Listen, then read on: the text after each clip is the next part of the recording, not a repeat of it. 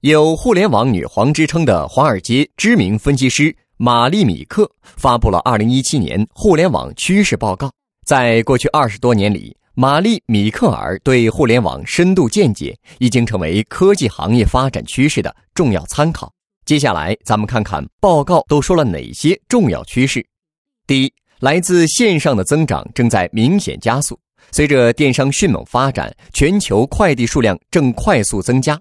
二零一六年同比增幅达到百分之九。与电商发展相对应的是，零售店的关门数量可能会打破二十年来的记录。第二，在全球竞争中，市场越来越高度集中。谷歌和 Facebook 去年占了美国在线广告增长份额中的百分之八十五。美国视频服务商奈飞占了美国家庭娱乐收入的百分之三十。数字服务提供商也反映了一种趋势，那就是人们越来越偏向个人化服务。第三，游戏已经深入到我们的生活中。二零一七年，全球有二十六亿游戏玩家，全球游戏业务营收达一千亿美元。中国也在二零一六年超越美国，成为全球第一大游戏市场。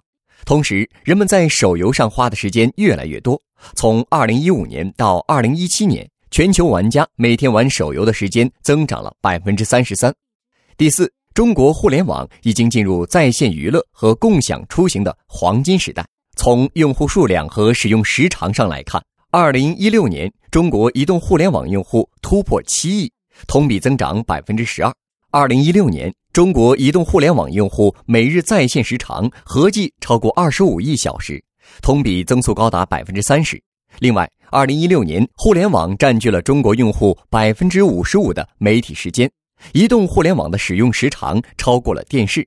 其中，腾讯、阿里巴巴、百度和今日头条占据了中国移动互联网百分之七十七的使用时长。电商、游戏的单位时长变现效率最高。付费内容的崛起也是一个明显的变化。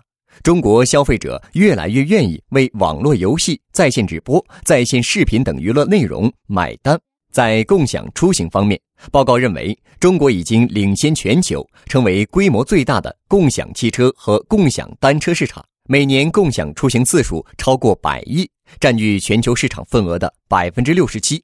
虽说巨头在全球的竞争越来越激烈。但不太可能会出现全球寡头垄断的局面，会有新的模式以及新的公司出现，就像 Uber 和滴滴主导了共享行业一样。